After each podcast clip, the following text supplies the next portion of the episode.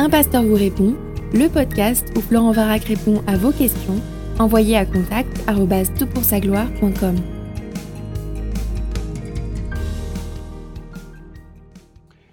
La question est posée par un ami en fait, donc je ne reprends pas une question qui m'est parvenue par mail, mais euh, il me dit Florent, il faut que tu précises la notion de l'autorité spirituelle. Qui a l'autorité spirituelle? Les blogueurs ou les anciens d'une église? Et je trouve que la question est pertinente euh, parce qu'elle pourrait susciter euh, une certaine confusion sur ceux et celles qui ont vraiment une responsabilité sur les âmes. Et je te renvoie peut-être à l'un des podcasts que j'ai donné il y a déjà pas mal de temps, le numéro 34, qui posait la question, mais d'où tirez-vous votre autorité pour répondre à nos questions? Et la question est totalement légitime. Alors ça me permet d'aborder assez brièvement, mais quand même, la notion de l'autorité spirituelle. Et je voudrais répondre de façon très simple de cette manière. Les anciens d'une assemblée locale sont seuls à détenir et avoir reçu du Seigneur l'autorité spirituelle sur une communauté et sur les âmes qui la constituent. Deuxièmement, les évangélistes, pasteurs et docteurs exercent une influence spirituelle, quel que soit le médium qu'ils emploient pour exercer leur influence. Pour le dire autrement, les anciens forment l'Assemblée nationale d'une Église, et les ministres, ce sont ceux qui ont des dons spirituels particuliers qu'ils mettent à la contribution de l'Église.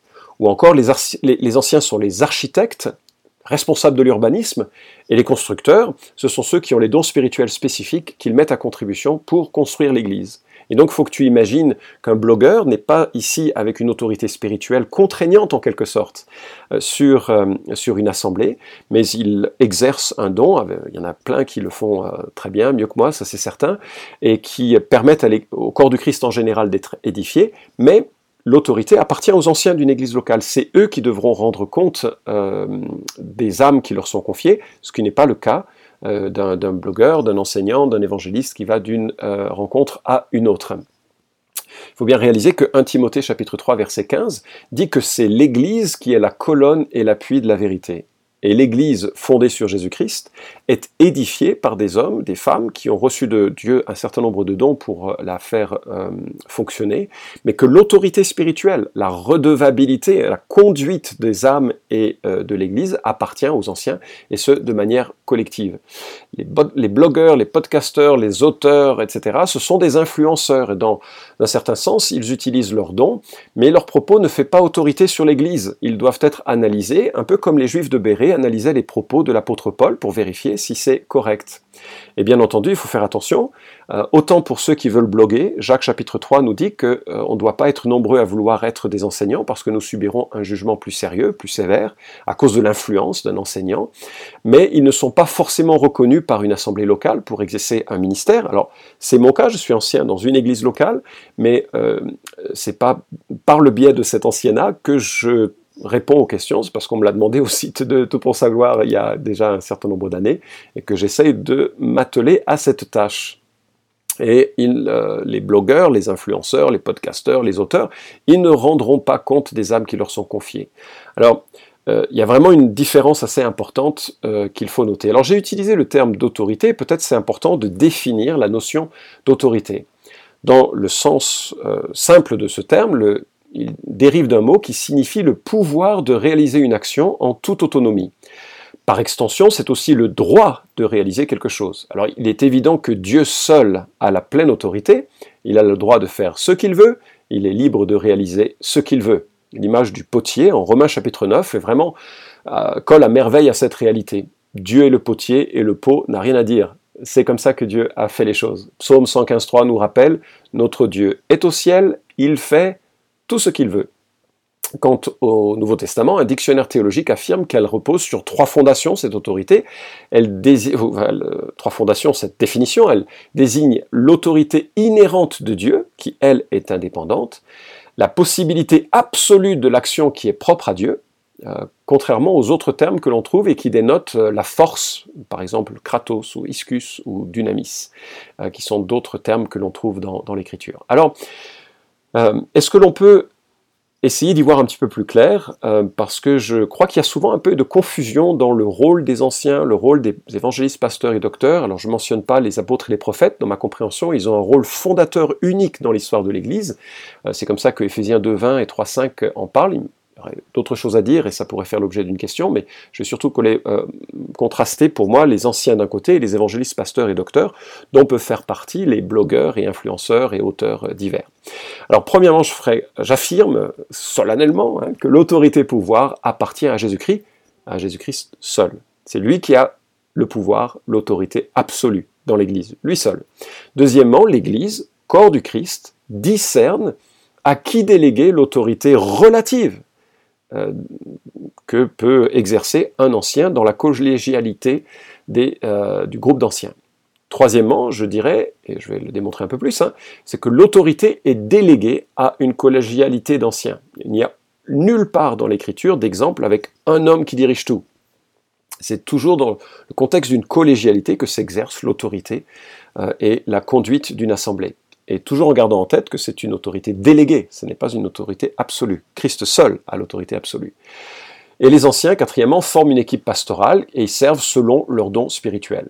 Alors c'est un peu là où il y a une articulation qui est à formuler avec finesse. Et cinquièmement, Dieu donne à l'Église des évangélistes, pasteurs et docteurs pour servir, conduire et influencer le peuple, le peuple de Dieu.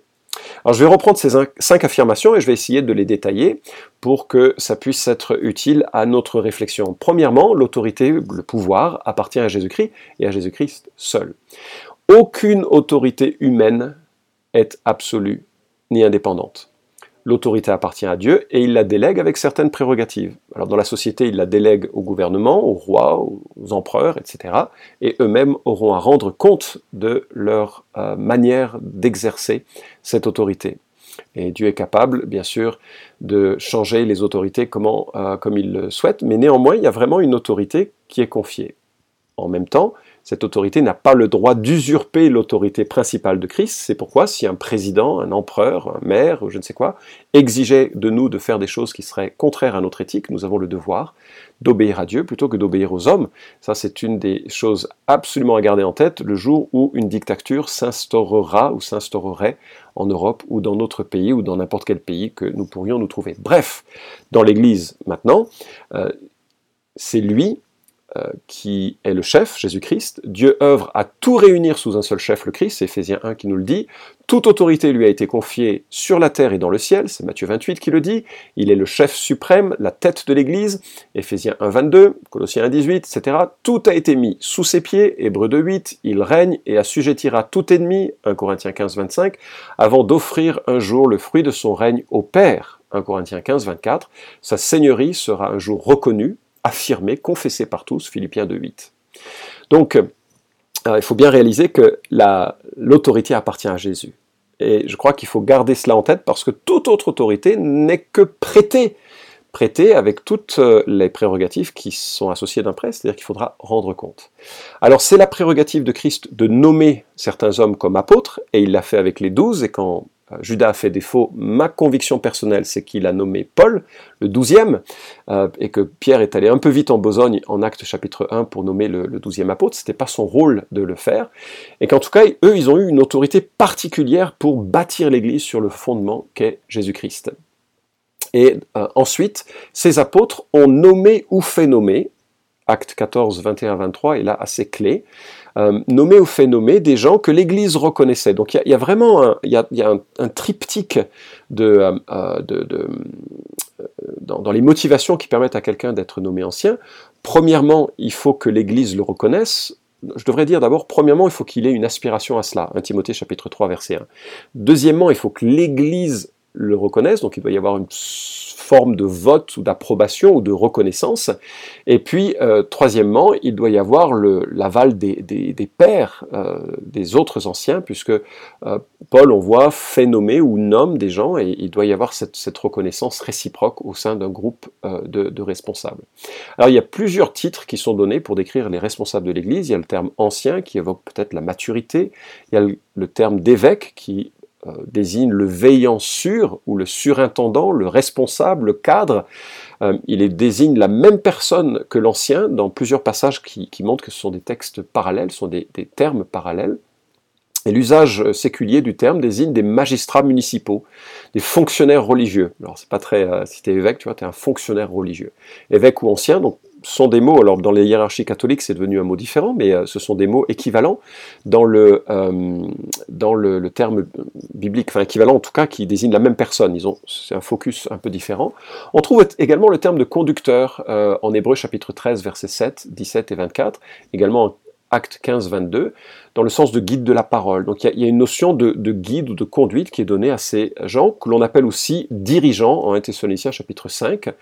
Euh, on distingue encore le don de gouverner en 1 Corinthiens 12, 28. Voilà. Alors, tout ceci euh, montre que Dieu a vraiment l'intention qu'il y ait dans l'Église des gens qui soient reconnus pour conduire l'Église. L'Église n'est pas une démocratie absolue. Ça, c'est un, une chimère, c'est une vue de, euh, qui est souvent, dans les cultures égalitariennes comme la nôtre, euh, vécue comme une sorte de, de graal, à, mais ça n'a jamais été la, pensée de Dieu, euh, parce qu'on ne peut pas être tous à prendre des directions très différentes dans une Église, et Dieu a prévu qu'il y a un certain nombre de personnes qui prennent la responsabilité de conduire l'Église et que ça doit se faire dans l'humilité, dans la prière, dans la recherche de gens euh, de qualité. Troisièmement, l'autorité est déléguée à une collégialité d'anciens. Il forme un conseil de pairs, c'est ainsi que Strauch, qui a signé un livre sur euh, euh, les anciens, qui s'intitule Les anciens qu'en dit la Bible, édition Impact, et elle dit par définition la structure de gouvernement par les anciens est une forme de leadership collectif dans laquelle chaque ancien occupe la même position et exerce la même autorité et la même responsabilité que les autres. Différents noms ont été attribués à cette structure de direction, on parle généralement d'un leadership collégial ou collectif on entend aussi de plus en plus parler d'une direction multiple, plurielle, partagée ou d'équipe. Le contraire d'une direction collective est la direction singulière exercée par un seul homme ou un gouvernement monarchique. L'Église n'est pas un gouvernement monarchique, il faut qu'il y ait un ensemble d'hommes euh, reconnus pour pouvoir assumer cette responsabilité euh, sur la vie de l'Église. Alors je vais aller un petit peu plus vite mais tu pourras retrouver un document complet sur le leadership dans l'Église sur le site de euh, l'Église de Cusset. On a travaillé avec un ensemble d'anciens justement sur, sur ce que ça voulait dire, et tu le retrouveras, euh, donc c'est sur epevc.org, tu regardes Réflexion des anciens, et tu auras le document euh, sur le leadership. Quatrièmement, les anciens forment une équipe pastorale, euh, et servent selon les dons spirituels. Et ça, c'est quelque chose qui est, important. Quand je parle d'équipe pastorale, je ne veux pas dire que tous les anciens sont des pasteurs. Être un pasteur, c'est un appel particulier, c'est une fonction particulière, mais tous les anciens exercent une charge pastorale dans le sens où ils partagent le soin du troupeau, mais ils le font en fonction des dons spirituels euh, qui leur sont accordés et qui sont différents les uns des autres. Tous les anciens ne sont pas forcément des prédicateurs, même s'ils doivent être aptes à l'enseignement, ils peuvent enseigner de façon plus optimale au 1 à 1 ou en petit groupe. Euh, donc il y, a différentes formules euh, ou possibilités de service. Tous les anciens ne sont pas appelés à faire les mêmes choses de façon interchangeable. Ils vont servir selon les dons spirituels. Et vous avez comme ça des anciens qui sont beaucoup plus des bergers, vous avez des anciens qui sont beaucoup plus des, euh, exhortateurs, vous avez des anciens qui sont beaucoup plus des... vont assumer un rôle de, de direction. À mon sens, c'est l'un des rôles du pasteur. Et puis cinquièmement, et ça nous conduit un peu à, la répartition de ces, euh, de, ces rôles au sein des anciens, Dieu donne à l'Église des évangélistes, des pasteurs et des docteurs pour servir, conduire et influencer le peuple de Dieu. C'est-à-dire que dans l'Église, finalement, il y, a, en quelque sorte deux tracks de leadership. Il y a le track des anciens, euh, c'est un peu le, fondement de la stratégie générale, de la spiritualité générale, de la théologie générale de, euh, de l'Église. Ils sont un peu les garants de ce que l'Église doit être. Et puis il y a la direction organisationnelle, fonctionnelle, qui, est donnée par les pasteurs notamment, ou par le pasteur, euh, qui peut être aussi accompagné d'évangélistes, qui peut être ici accompagné d'enseignants. Et là où ils auront la main dans le cambouis beaucoup plus que les autres pour donner une impulsion euh, de par leur don spirituel, de par leur connaissance, de par leur euh, fonction, une impulsion qui va conduire l'Église. Alors, euh, on n'a pas trop le temps de le développer, mais c'est quelque chose qui permet euh, de, de, voir qu'il y a un rôle spécifique à ceux qui vont influencer. Mais même quelque part, un pasteur n'exerce pas une autorité à cause du fait qu'il est pasteur. Il existe une influence parce qu'il est pasteur et parce que ça correspond à un don spirituel que Dieu lui a donné, un appel que Dieu a placé sur sa vie et qui est reconnu par l'Église. Mais il n'exerce pas une autorité autre que l'influence. Donc pour revenir à la question de départ, euh, qui a autorité dans l'Église? Ben, Qui a autorité dans l'Église? Ce sont les anciens. Mais il y a aussi un groupe euh, d'hommes et parfois de femmes, en fonction de, des théologies un peu de, la construction du leadership de l'Église. Et puis aussi, euh, ce leadership peut s'exprimer très, très différemment, mais d'hommes, de femmes qui sont évangélistes, pasteurs et docteurs. même dans ma théologie, je crois qu'une femme peut être pasteur. Alors dans ma compréhension, elle sera peut-être plus orientée sur un ministère auprès de femmes, mais je ne veux pas rentrer, c'est pas la question de ce, de ce podcast, mais juste pour souligner que Dieu va donner des évangélistes, des pasteurs et des docteurs qui vont assurer une fonction au sein de l'Église et euh, qui forment en quelque sorte une orientation vive du développement de l'Église. Et donc il y a deux orientation dans l'Église, mais le groupe qui a l'autorité sur les âmes, le groupe qui doit trancher dans les questions un petit peu difficiles, le, groupe qui doit euh, prendre des positions sur la parole de Dieu, c'est le groupe des anciens. Et ainsi, euh, le podcasteur que je suis très modestement et euh, pour répondre à vos questions doit être filtré par la doctrine de votre assemblée, euh, de ton assemblée. Tu dois toujours être en réflexion. Est-ce que ce qui est dit est juste ou est-ce qu'il est faux? Et s'il y a une dissonance entre les anciens et ce que je peux dire, tu dois y réfléchir pour plutôt aller dans le sens de ton église locale, sauf si au fil de l'examen des choses, tu prends conscience qu'il y a des doctrines vraiment problématiques au sein de ton Église, mais il faut le faire évidemment avec beaucoup de, finesse, de temps passé à réfléchir et à prier, et de le fonder sur des questions substantielles et sérieuses, et pas sur des détails de perceptions différentes ou de pratiques différentes, pour alors imaginer que euh, par devoir de fidélité à Dieu, tu dois changer. Mais certainement pas pour des questions de personnalité, certainement pas pour des questions de, préférence euh, sur des points secondaires.